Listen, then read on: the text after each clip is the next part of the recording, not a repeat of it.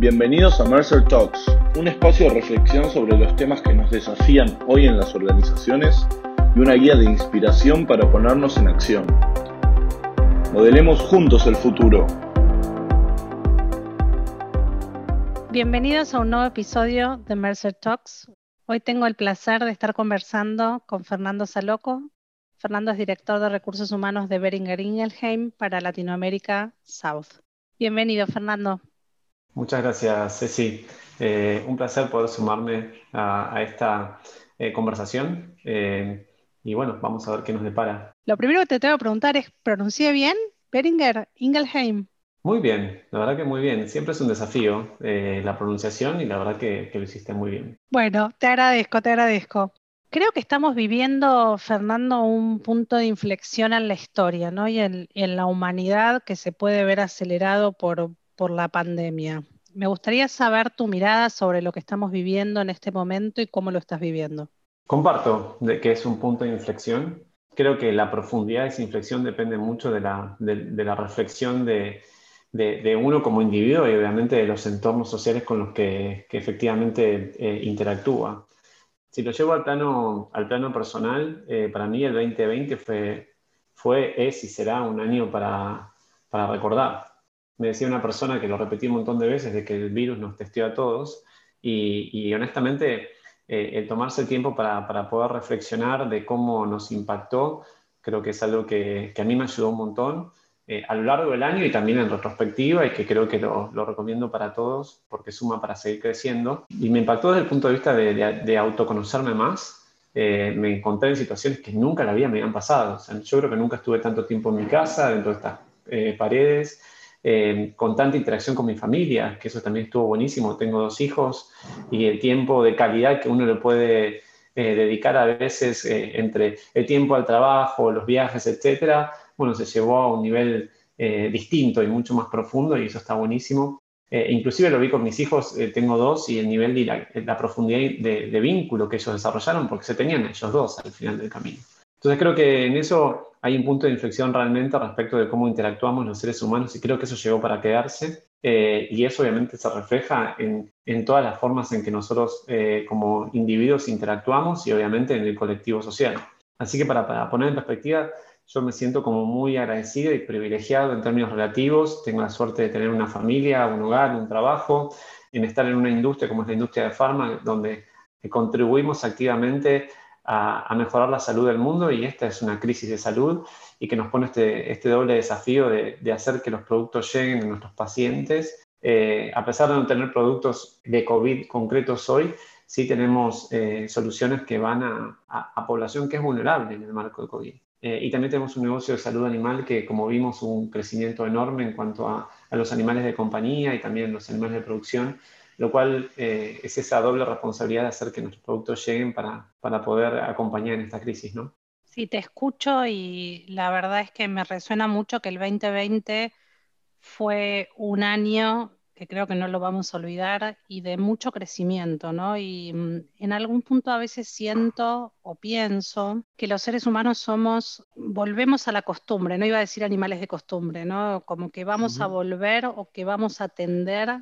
a volver a una nueva, a la normalidad que teníamos antes. Y en algún punto eso te diría que me, mm, me hackea pensar cómo podemos hacer para que todo lo que aprendimos en el 2020 no perderlo en el camino y sí mm. mejorar el impacto a las sociedades, el impacto a las comunidades, el impacto a los colaboradores, porque fue un año de muchísimo aprendizaje de muchísima introspectiva. Eso me encantó tu mirada. Es, toda una gran conversación, eh, si querés, eh, individual eh, dentro de las organizaciones y a nivel social. Yo comparto que hay muchos aprendizajes que estaría bueno que podamos sostener, pero también estos aprendizajes hay que ponerlos en el nuevo contexto que, se, que, que, vamos a estar viviendo. Hoy estamos accionando en base a un contexto de pandemia, con ciertas regulaciones, restricciones y con una, como si quieren, como un, contexto común. Cuando e, esto empiece a, declinar, y espero que sea pronto, eh, obviamente eh, los contextos empiezan a cambiar. Entonces, creo que los aprendizajes hay que ponerlos en la perspectiva de, las nuevas realidades que vamos a ir viviendo y que siempre fuimos viviendo a lo largo del tiempo. ¿sí? Este, este caso de la pandemia es como algo muy extremo. Yo veo, eh, Ceci, que hay cuestiones que, que están bueno que queden. este tema de permitir la flexibilidad de, de, dar una mayor poder de decisión en lo que es la, elección de, por ejemplo, dónde trabajar, de qué manera trabajar, etc. pero eso para mí llevado al extremo tampoco lo veo como algo si querés, como positivo desde mi mirada, eh, si lo veo desde el plano organizacional, mismo desde el plano social, eh, tiene que llevarnos a nuevos acuerdos, eh, porque de lo contrario se rompe la organización o se rompe el, entorno social en el cual operamos. Coincido en que hay que, hay que potenciar los aprendizajes, pero ponerlo en, el contexto de, las realidades que se van a ir construyendo a medida que vayamos saliendo de, la instancia, si querés, de crisis o de instancia pandémica lo vemos, ¿viste? Estamos yendo y viniendo las organizaciones también, las sociedades creo que también. Sí, esto que decís del, digamos, del diálogo y el consenso me parece interesante, más atado por ahí a las fuerzas que están impactando a cada una de las industrias. ¿Cómo podrías describir, digamos, las fuerzas subyacentes o los cambios en la, industria farmacéutica que se están viviendo?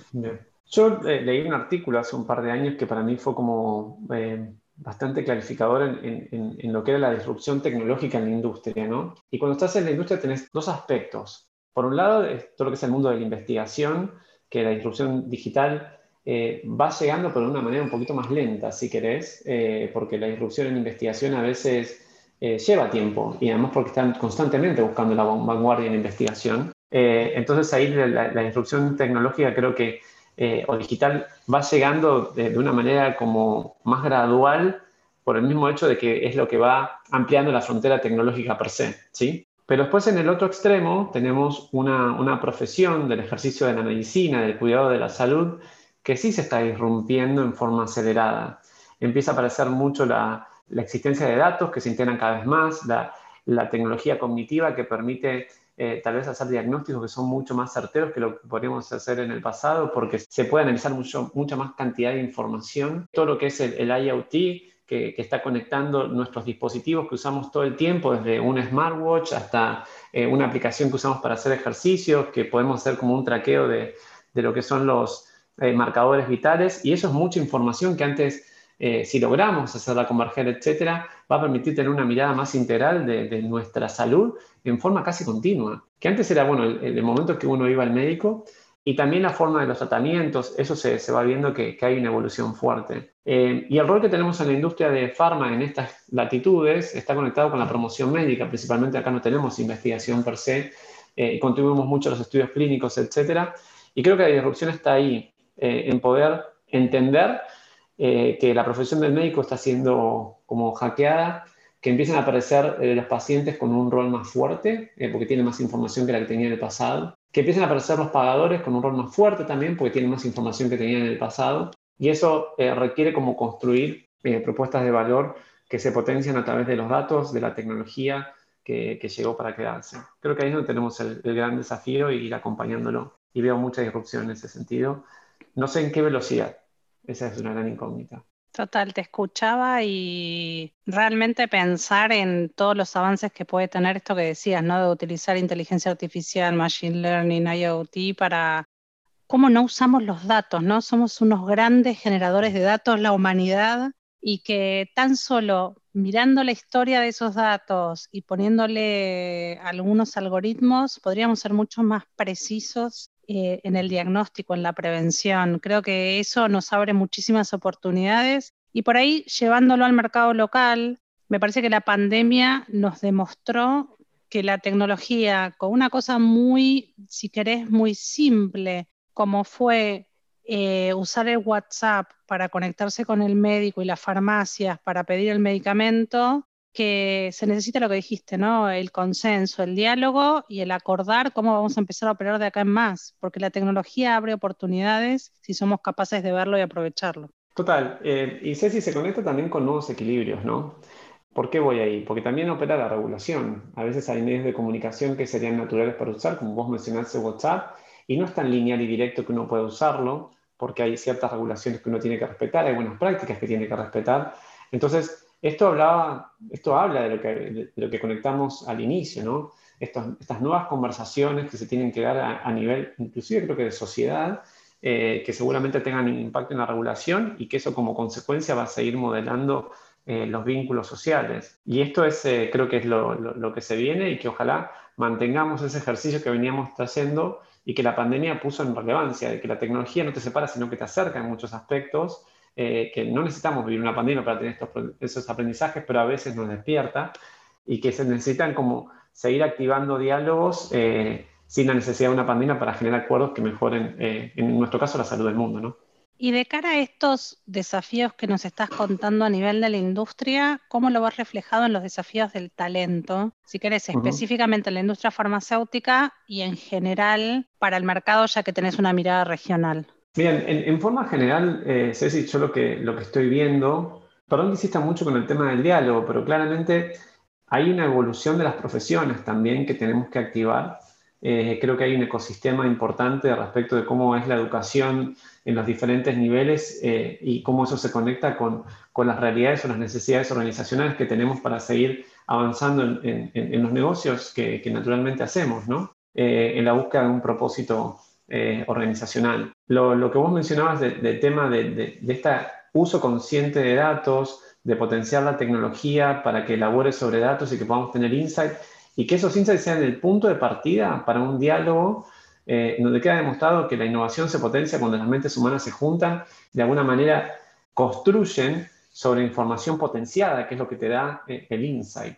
Eh, y creo que ahí es donde está la, frontera del valor que, tenemos hoy para explorar. A veces, como vos comentabas el tema de los datos, yo conozco tu background que venís del área del mundo de la tecnología, ¿no? y el dato fue ganando relevancia a lo largo del tiempo eh, creo que tenemos todavía una, gran oportunidad para hacerlos converger, pero bueno, el dato también tiene regulaciones que empiezan a aparecer, eh, el dato es valor, eh, y quien acceda al dato, quien nos pueda hacer converger, que pueda sacar los mejores insights y pueda juntar los mejores cerebros sobre esos insights, creo que va a ser quien captura el valor. Y creo que ahí es donde radican los desafíos de talento. Uno en este tema de, de partir a través del dato, del insight y entenderlo, de, qué se trata el insight y cómo, cómo llegamos ahí. Eh, lo segundo está en, el trabajo colaborativo. Creo que hay una disrupción muy fuerte de unas miradas que teníamos organizacionalmente, eh, en donde potenciábamos ciclos de performance y que donde mirábamos el rating individual y buscábamos la curva, etc. Creo que ahí eh, lo que queda cada vez más manifiesto de que las soluciones son colectivas. Y, de algún punto me parece que ese trabajo colaborativo es, es fundamental. Y el tercer punto que, veo en el desafío del talento es más allá de la expertise individual que uno puede tener y lo pueda llevar a esta mesa colaborativa, está en la mirada del valor. Como, como bien dice Bullrich, es en función al otro. Lo que es eh, algo de valor que, que yo puedo estar construyendo va a ser de valor en función que vos lo veas como consumidor o como eh, persona que va a estar eh, decidiendo tomar una, decisión de compra, si querés, o una decisión de prescripción en el caso del médico o, el área que estemos hablando. Entonces, romper ese mindset de, hablamos mucho de empatía, etcétera, pero esa mirada de construir valor en función a lo que otro eh, define como valor, eh, es algo que es un gran desafío profesional, porque tampoco no estamos educados para eso. Estamos educados para dar respuestas todo el tiempo. lo que nos pasaba en la universidad ¿no? o en el colegio, estudias para un examen y tenés que rendir cuenta del examen. Eh, y todo el tiempo en la vida organizacional tenés que dar respuestas para resolver problemas. Y la mirada es, otra. ¿Cómo entendemos el problema juntos y cómo encontramos solución? Y esa solución tiene que estar conectada con un valor que está percibido por otro. Fíjate que cambia todo. Y ese creo que es el gran desafío de talento que tenemos y que arranca desde, desde las bases. Sí, me gustó mucho, digamos, este concepto que dijiste de evolución del dato al insight, ¿no? Eh, porque creo que datos cada uno de nosotros, cada una de estas organizaciones, somos generadores de muchísimos datos, pero no somos capaces de leerlos, interpretarlos y sacar el insight de los que nos dice el dato. Entonces me parece que ahí claramente ese desafío de talento me parece que no es solo de la industria farmacéutica, sino de cross todas las industrias, de cómo realmente podemos, por supuesto que el dato tiene valor, pero me parece que el insight tiene mucho más valor para esta construcción colectiva que decías y me encanta el concepto de trabajo colaborativo, porque también creo que no fuimos criados para colaborar, sino más para competir y desde lo individual. Vos hablabas recién de las métricas, KPIs y performance. Siempre el ranking es individual, cómo muestro la curva, los top talents, pero muchas veces los top talents son porque están en un equipo de trabajo que les permite brillar. Entonces creo que uno de los trabajos de recursos humanos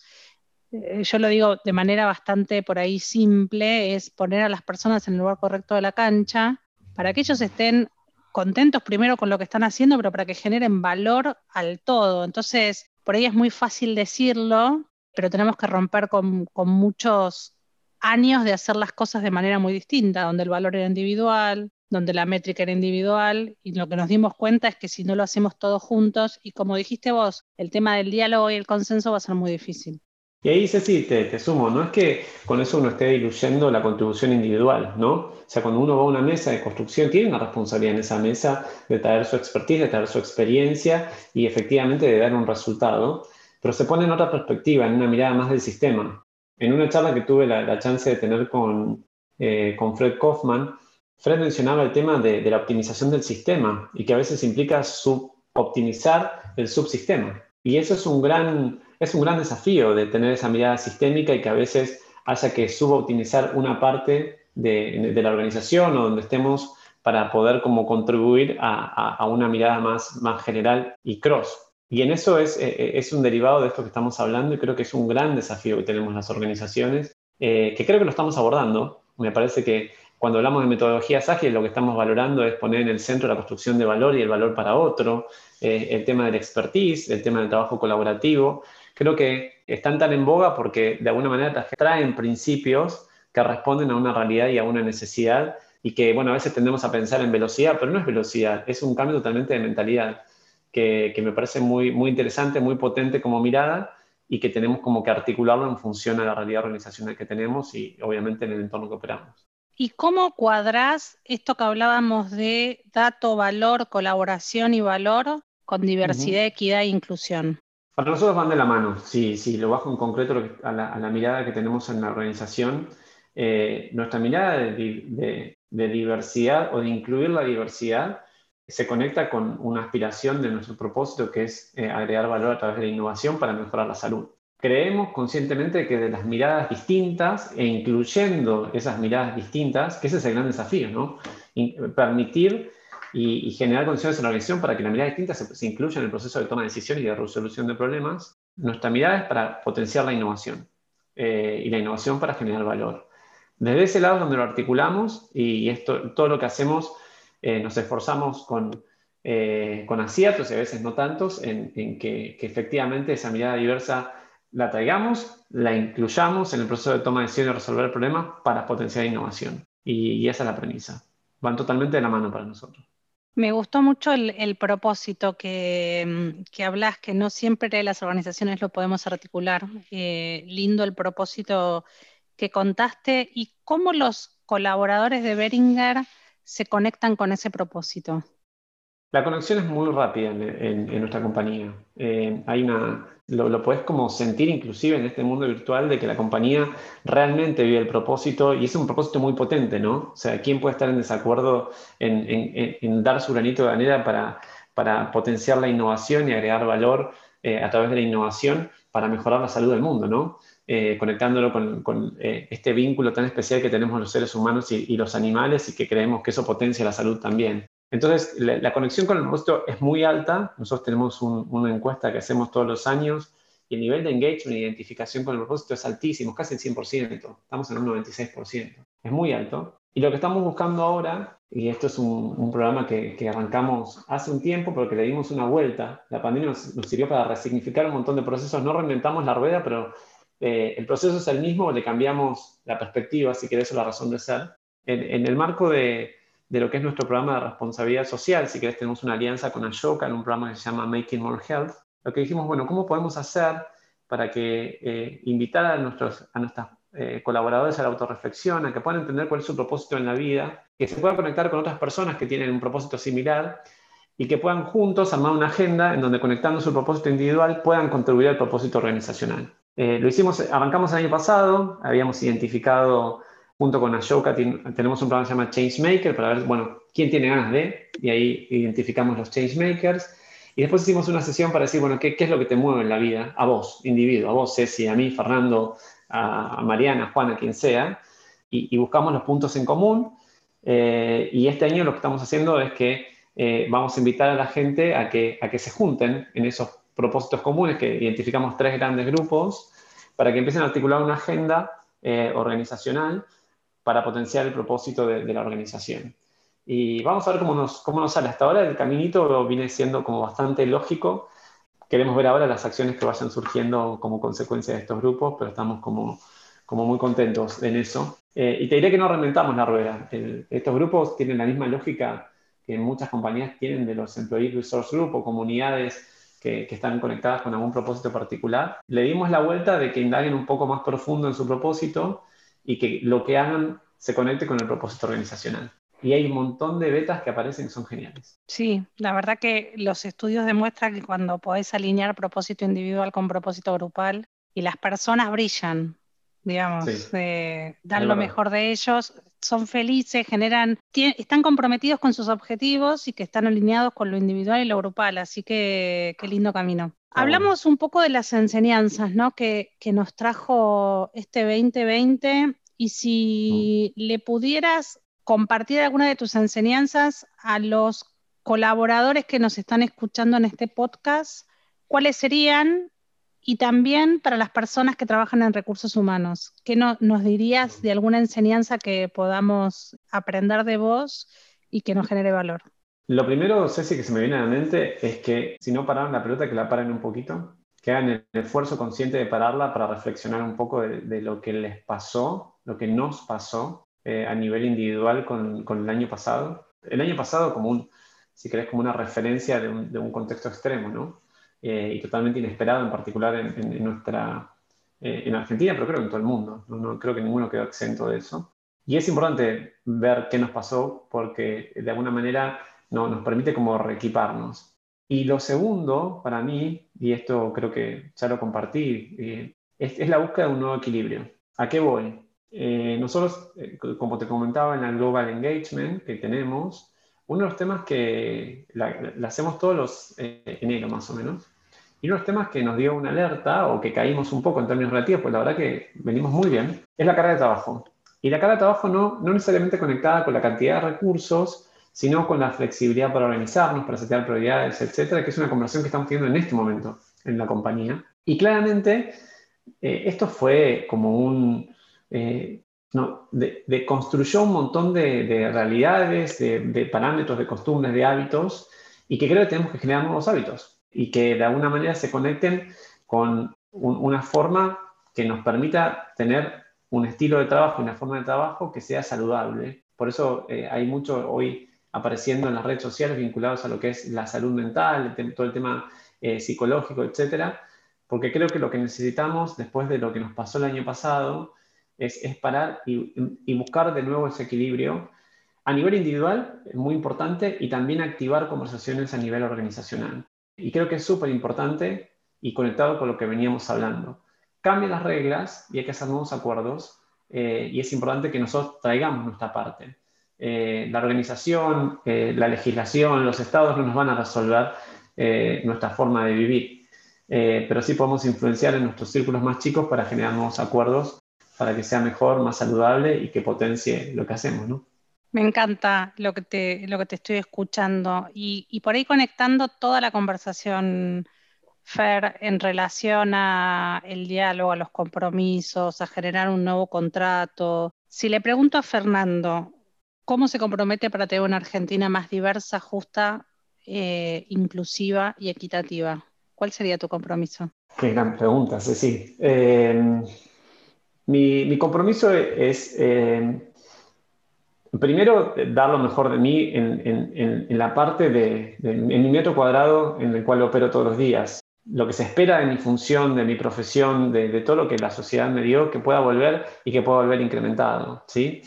Y eso creo que es algo que, si todos lo hacemos me parece que puede como, como sumar mucho. Y segundo, yo creo mucho en, el tema de, generar condiciones para, para, para, que se generen oportunidades. Después está la elección de cada uno, eh, y bueno, parte de, participar en este, en este, podcast es como mi, mi contribución a, de, lo que fue mi reflexión y compartir lo que a mí me, me, está sirviendo eh, y también tener conversaciones con diferentes eh, stakeholders de, a nivel de, de, país como para, para sumar a una agenda que permita como potenciar oportunidades.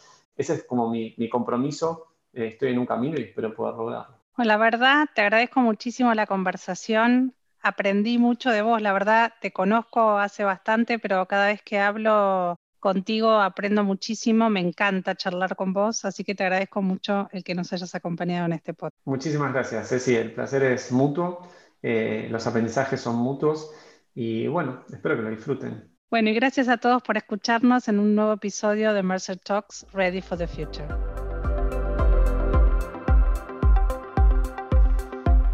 Esto fue Mercer Talks.